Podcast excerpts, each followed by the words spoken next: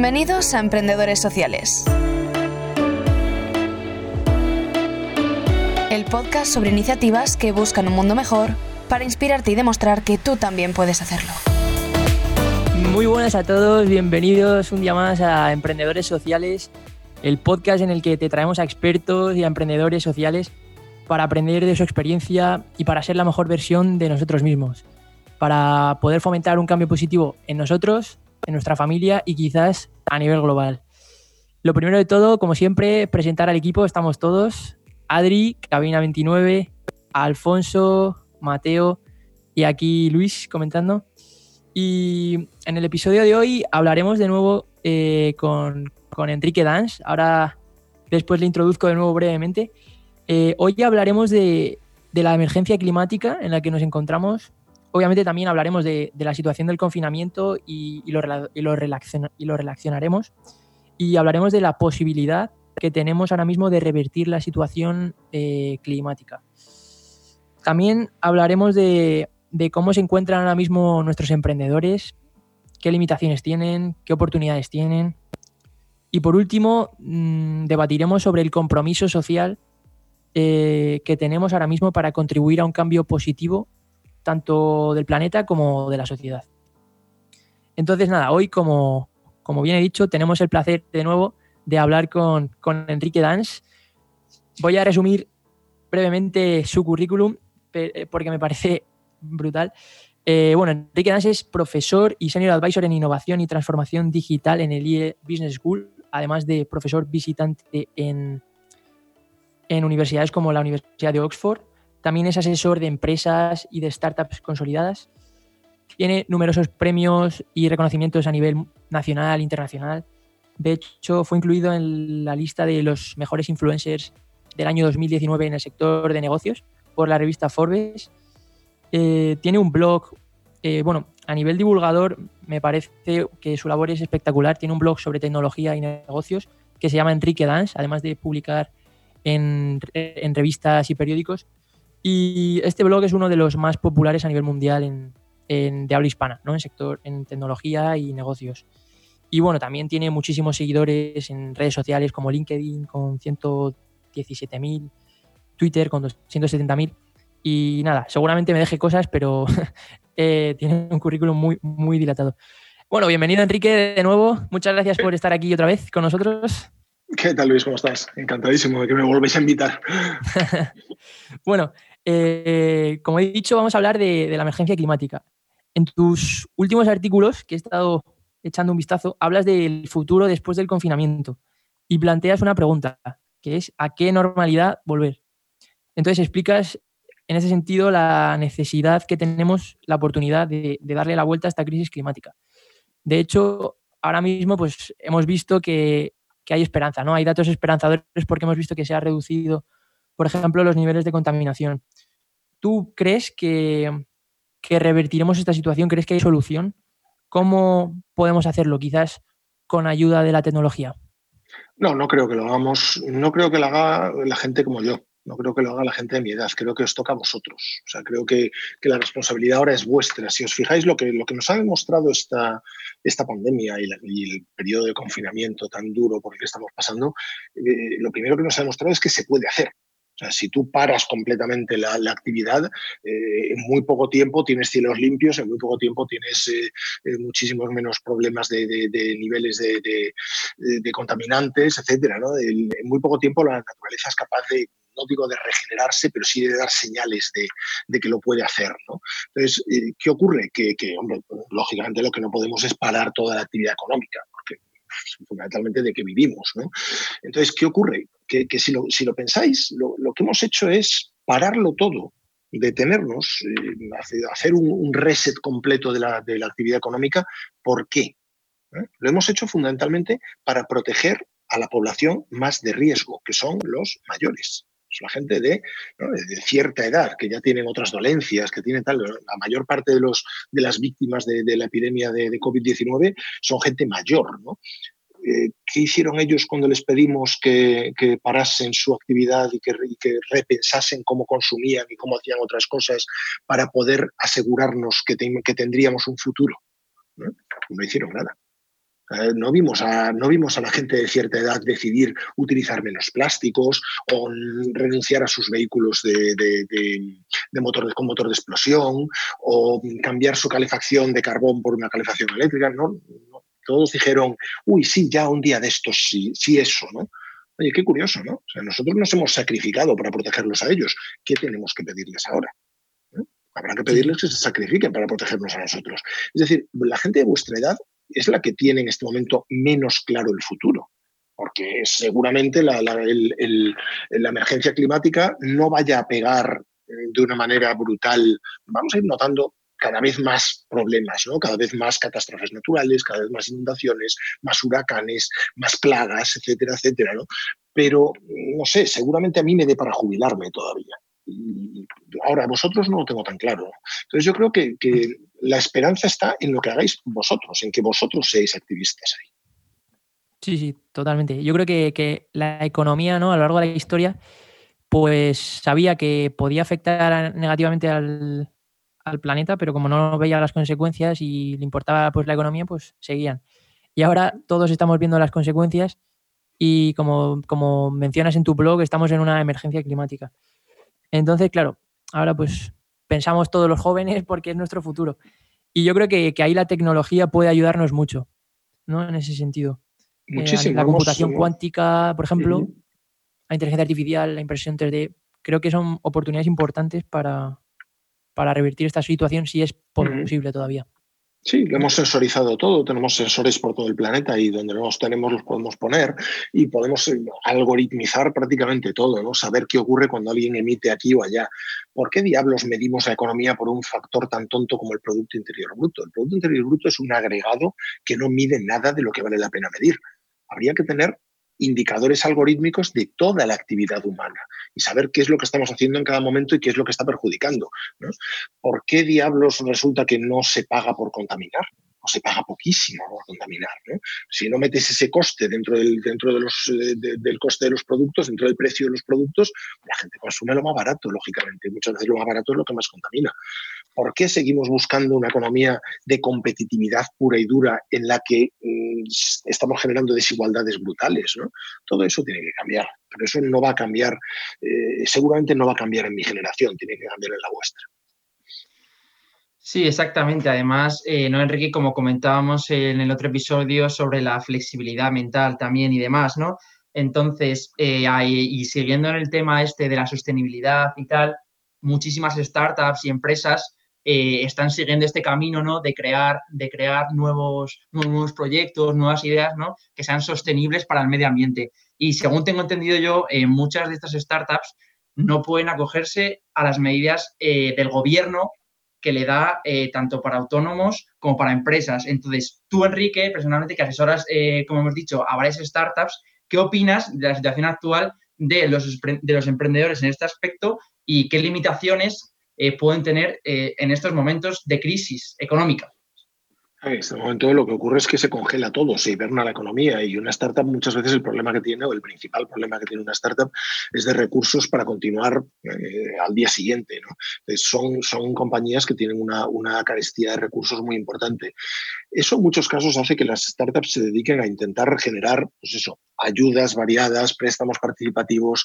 Hay que tener cierto cuidado con eso tener cierto cuidado porque al final muchas startups acaban convirtiéndose en máquinas de buscar ayudas y eso les distrae de lo que era lo que querían hacer realmente de lo que era su objetivo. Oye, mi objetivo es aportar valor de esta manera. Mi objetivo no es conseguir el préstamo de, del CEDETI o conseguir el préstamo de no sé quién o, de, o, llegar a que, no sé, no, ni siquiera, mi objetivo ni siquiera es conseguir un inversor. Mi objetivo es que el inversor quiera venir. Y eso es gracias a, o sea, es, cambiar la relación causa-efecto. ¿no? Tú no tendrás ningún problema para atraer inversores si tu propuesta de valor es fantástica. Por lo tanto, te tienes que centrar en que tu propuesta de valor sea fantástica. Ya los inversores ya vendrán. ¿no? Entonces, en ese sentido, hay que tomarse una hibernación de la actividad como una oportunidad para pensar las cosas para tal, para, oye, pues estamos confinados, necesitamos menos dinero para mantener nuestra actividad, dediquémonos a, reconceptualizar y a, y, analizar bien nuestra propuesta de valor y ver si es efectivamente nos estamos manteniendo fieles a lo que queríamos hacer. Sí, efectivamente, centrarnos en nuestro propósito de la startup o la empresa y centrarse en aportar valor, no centrarse en la financiación de tal, en la financiación de tal o en el préstamo de tal, ¿no? Efectivamente.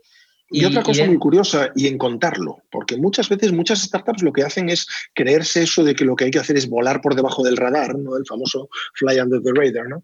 Y en realidad lo que tienes que hacer es contar lo que estás haciendo mucho. O sea, tener un diario, de mi, diario del emprendedor en el que en una página pública voy contando todo lo que hago, mm, con quién hablo, cómo cambia mi idea, cómo evoluciona, eh, qué inversor entra, por qué, etcétera. ¿Por qué? Pues porque eso lo que hace es que el día, yo, el día que lanzo mi producto, mi producto mínimo viable o mi servicio o lo que sea, la gente puede googlear, encontrarme y tener una cierta idea de quién soy y de cuál ha sido mi trayectoria. Y eso construye confianza. Muchas veces estos momentos de, inactividad, de congelación, de, confinamiento, son una buena forma de pensar, oye, ¿cómo vamos a contar nuestra historia? Sitúate en cómo va, cómo, cómo va a contar mi historia un profesor de una escuela de negocios dentro de 10 años cuando analice mi caso. El caso de este emprendedor que hoy en día es millonario. Pues oye, créetelo y cuéntalo. Y cuéntalo bien. Cuéntalo como una historia que merece ser contada. Créetelo. Entonces, muchas veces es bueno pensar en eso, en la comunicación. Sí, efectivamente, en darle publicidad desde prácticamente el momento en que tienes la idea, porque muchas personas, y yo creo que es una mentalidad arraigada en cierto tipo de sector o en cierta gente, de, callarse hasta que no tengan la propuesta definitiva para, para mostrarla, para que no le copien, etcétera. Y yo creo que, es, que no es la idea, como bien dices. La idea es centrarse en aportar valor porque lo, presentes más tarde o, o antes te van a poder copiar igual, efectivamente, y si lo mejoran, te van a superar en la competencia. Entonces, efectivamente, no centrarse en eso, sino en la propuesta de valor y dar publicidad a tus proyectos e ideas. Y, ya eh, cerrando este aspecto del emprendimiento y las startups en sostenibilidad y tal, em, ¿qué oportunidades crees que tienen los emprendedores en estos momentos? Y cómo pueden aprovechar estos avances tecnológicos en concreto para dar valor y aportar valor a la sociedad y poder recibirlo. Yo creo que tienes que pensar en cuáles son las mayores discontinuidades. La principal discontinuidad que vivimos en este momento, evidentemente, es la, la pandemia ¿no? y el confinamiento y todo esto. Pero esa, esa discontinuidad proviene de dónde proviene. Proviene de una emergencia climática, proviene de estar metiendo el dedo en el ojo a no sé cuántos animales salvajes, proviene de... Entonces, ¿qué, ¿qué nos va a provocar esta, esta discontinuidad? Pues que haya muchísimas compañías que hacen cosas de una manera determinada que tengan que cambiar como las hacen. Entonces ahí te van a surgir un montón de oportunidades. Otra discontinuidad, pues eh, Machine Learning. Para mí Machine Learning, el, inteligencia artificial y lo que va a ser capaz de hacer una máquina, es una gran discontinuidad. Empieza a pensar todas las grandes compañías o compañías de todo tipo que hacen determinadas cosas, cómo las van a hacer cuando Machine Learning aparezca como una forma optimizada de, automatización. ¿no? Empieza a pensar en todos los nichos que se abren ahí. Entonces yo creo que la idea es encontrar una discontinuidad, estudiarla bien, hacerte razonablemente experto en ella y a partir de ahí dedicarte a probar cómo afecta a otras cosas. Reinventar la propuesta de valor de esas, otras, de esas otras industrias en función de eso en lo que tú te has hecho un experto. Sí, exacto, en reinventar esa propuesta de valor a través de mejorar algo que haya o, mm, como bien has dicho, de crear tú algo y mm, aportar valor y darle publicidad a esa idea que tú, que tú estés haciendo, ¿no? Me ha gustado mucho unos temas que se han tratado, ¿no? Y que ha contado Enrique, por ejemplo, sobre, sobre el PIB, ¿no? De, y, yo me planteo, voy a, decir aquí algunos temas, luego me gustaría abrir un debate, ¿no? El primero es hasta qué punto, eh, hablando de oportunidades y emprendimiento, los países están midiendo su riqueza a través de su PIB, de su Producto Interior Bruto, o sea, a través de su producción, en un momento en una economía en la que casi no se puede crecer más en la que va a haber un decrecimiento creativo, pero un decrecimiento. Pues seguimos insistiendo en el antiguo paradigma ¿no? de medir la producción en vez de medir el valor añadido que aportamos, en vez de medir la salud mental de los ciudadanos, en vez de medir la calidad de vida pues seguimos constantemente ¿no? Eh, en, medir la producción y el crecimiento y el constante crecimiento. ¿no? Y otro punto muy interesante es el, cuidado del planeta. ¿no? Decía Enrique, los jóvenes son los que eh, son responsables y protagonistas de que a partir de ahora cuidemos al planeta. Y bueno, yo que estoy en algún grupo de Fridays for Future ¿no? y, me, interesa esta naturaleza, cada vez estoy eh, bueno, pues siendo más consciente de que, de que todos somos seres vivos en cierta manera. entonces, bueno, cada uno tenemos un nivel de consciencia diferente, pero, pero creo que todos sentimos en cierta manera. No me voy a meter tan, tan espiritual, pero mi punto de vista es que, es que al fin y al cabo el planeta no va a desaparecer El que a lo mejor desaparecemos somos nosotros. Entonces me hace mucha gracia cuando decimos, no, es que hay que cuidar el planeta. Sí, sí, pero no hay que cuidar el planeta porque el planeta vaya a dejar de existir. Es porque a lo mejor los que dejamos de existir somos nosotros. El planeta va a seguir. El planeta es mucho más inteligente. El planeta es el mayor ser vivo. Se cuida solo, es autónomo, funciona solo. Nosotros no. Y nosotros queremos crecer, pero a toda costa, ¿no? Y, y dicho esto, me gustaría aplicar todo esto a, bueno, al emprendimiento, ¿no? Que para eso estamos aquí, para eso es nuestro podcast. Y entonces eh, me gustaría preguntarte, Enrique, y bueno, abrir también un, pequeño detalle, un pequeño debate sobre eh, las oportunidades de los emprendedores enfocados a esta sostenibilidad, ¿no? Este cuidado del planeta o este generar un impacto positivo en la sociedad. Es decir, ¿cómo podemos aprovechar estas oportunidades? Y segundo, ¿hasta qué punto es nuestra responsabilidad de los emprendedores? Porque, bueno, me gustaría empezar aportando mi, opinión o inspirando un poco con el ejemplo. Por una parte, creo que, existe un, gran futuro que es eh, empresas sostenibles, que cada vez estamos habiendo más, empresas sociales, eh, pero ¿desde dónde lo hacemos esto? Porque si lo hacemos desde un punto de vista para vender, no es auténtico y tampoco cala, porque no es sincero. Eso por un punto, pero si realmente como propósito de la compañía o de la sociedad o de la empresa es realmente apoyar un cambio y aportar valor, es decir, atender necesidades, solucionar problemas y en el proceso o en el fin en sí mismo generas un impacto positivo, ahí es donde creo que sí que tiene sentido, ¿no? Tiene un propósito. Pero también creo que no es solo eh, responsabilidad de los emprendedores este cambio de sostenibilidad.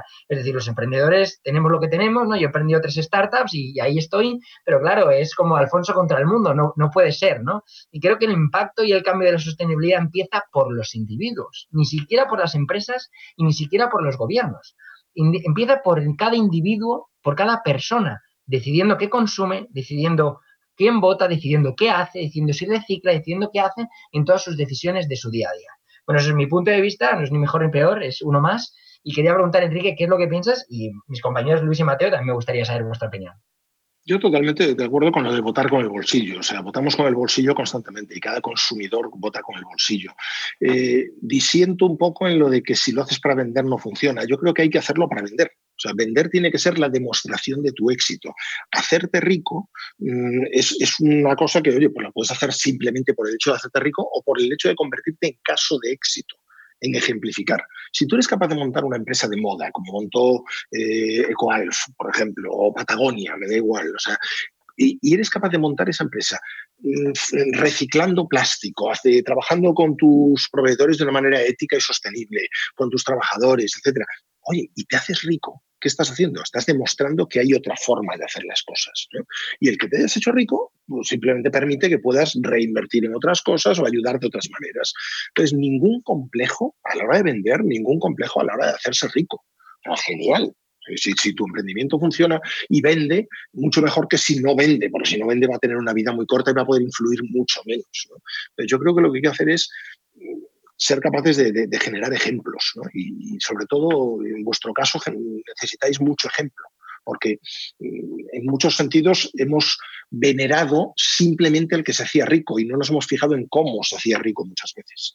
Muy interesante y además que parece que tenemos como un, concepto negativo del dinero de vender, ¿no? Y yo creo que para nada, el dinero es, es para yo le llamo que es un tipo de energía, ¿no? Nosotros cambiamos nuestro tiempo por nuestro dinero, o nuestro esfuerzo, nuestra motivación, nuestro entusiasmo, y entonces como nosotros aportamos valor, después de aportar valor, de crear valor, entonces recibimos una recompensa que puede ser a través de otro tiempo, de una materia o en este caso de dinero, ¿no? Y, totalmente de acuerdo con, Enrique. Perdón, es un indicador, pero es uno de los indicadores. De la misma manera que hemos criticado que los países midan su riqueza con el PIB, nosotros no podemos ser tan simplistas y evaluarnos a nosotros por el dinero que generamos.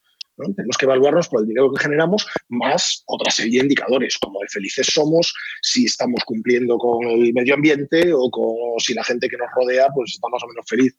hay una serie de indicadores, el dinero solo es uno de ellos. 100%, ¿no? es, una, es una dimensión más y, totalmente, también hay que tener cuenta la salud, el tiempo que tenemos de nuestro tiempo libre, ¿no? Pero mi punto de vista es me gustaría romper con la estructura mental de que vender es malo, porque vender es ayudar. Es decir, para mí una venta que no estás ayudando no es una venta. Una venta es aportar valor. Por tanto, efectivamente, no tengamos miedo a vender nuestra empresa, a vender en nuestro servicio, nuestro producto, siempre y cuando esté aportando valor. Pero es que es lógico, porque si no aporta valor, no se va a vender en sí mismo es cuando intentamos vender algo que no se necesita, pues al final no acabamos vendiendo, ¿no? No sé, Luis, quería, creo que querías aportar una, una cosilla.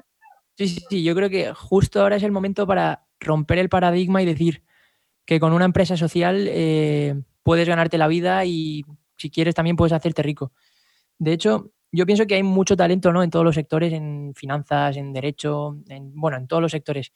Y yo creo que si cogiéramos todo ese talento y lo enfocáramos en, en iniciativas sociales, medioambientales, llámalo empresas sociales, que pueden ganarse la vida perfectamente haciendo esas cosas, pero que se enfoquen en resolver problemas sociales, yo creo que todo ese talento unido sería brutal. Y de hecho, como, como ha dicho Enrique, em, anteriormente hay las plataformas de código abierto en ese sentido para unir talento, pues creo que nos dan unas posibilidades exponenciales para, poder hacer soluciones interesantes.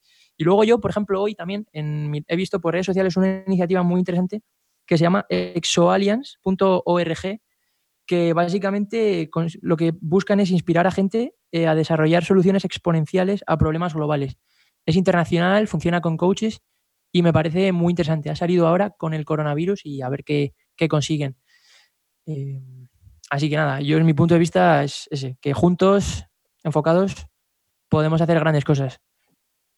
El pensamiento exponencial es un, es un, tema muy interesante. O sea, es uno de los principios de innovación de Google. Los nueve principios básicos de, de, innovación de Google es no pienses en, en 10%, ¿eh? mejorar un 10%, piensa en mejorar un 10 por. ¿eh? un exponencial. Entonces, eso se puede aplicar a un montón de cosas, pero en general los, los, principios de innovación de Google son muy interesantes y les echáis un vistazo ya veréis, yo los uso como ejercicio de clase muchas veces, cómo montaríais un principio de este tipo en, en una compañía vuestra. Pues sí, Enrique, yo personalmente no los conocía y, les voy a echar un vistazo, porque, son muy interesantes, como comentas. Y, añadiendo un poco a lo que decíais todos, Luis, Alfonso y Enrique, eh, estoy de acuerdo en el que el, en el, que el tema de las ventas eh, no es algo malo, romper ese paradigma, como decimos, de que las ventas son porque es algo malo, porque las empresas son malas, el empresario es malo. No, eh, esa venta y ese caso de éxito viene dado por el dinero. Entonces, cuando tú aportas valor, tienes que ser capaz, ya sea por una empresa social eh, o cualquier tipo de empresa, en este caso, como estabas hablando de sostenibilidad, pues por, por empresas sociales y que mejoren el medio ambiente, si tú eres capaz ¿no? de aportar valor, también tienes que ser capaz de capturar ese valor, porque sin ser capaz de capturar ese valor, no vas a poder pues, vivir, al fin y al cabo, como decías, pues mantener tu salud, mantenerte en tus relaciones, etcétera, ¿no? Y... sin, ánimo, sin, ánimo, de lucro no implica, no implica sin, ánimo, sin ánimo de ingresos, porque si no hay ingresos no eres capaz de mantener tu actividad.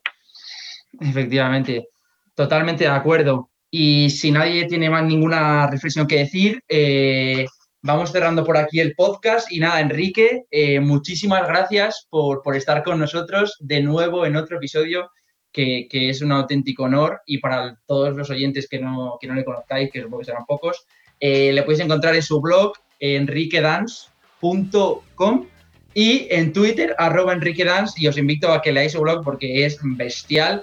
Y, nada, muchísimas gracias a todos, Enrique, muchas gracias. En Twitter no es Enrique Dance, Enrique Dance lo tengo porque, porque lo conseguí en algún momento, pero el que uso es edance, arroba edance. Vale, en Twitter es edance, correcto. Entonces, pues, le seguimos ahí. Y nada, muchísimas gracias a todos. Que recordar que nos podéis seguir también al podcast Estamos en Instagram, eh, arroba podcast emprendedores sociales FM. Estamos en Facebook con podcast emprendedores sociales. Estamos en LinkedIn, podcast emprendedores sociales. Estamos en Twitter ahora con arroba podcast emprende. Estamos en Telegram, podcast emprendedores sociales. Y en todas las plataformas de audio, Spotify, iVoox, Google Podcast. Y recordad, nos podéis mandar todo vuestro feedback, todas vuestras sugerencias, dudas, consejos, etcétera, a nuestro correo podcastemprendedoressociales.gmail.com. Muchas gracias y a disfrutar.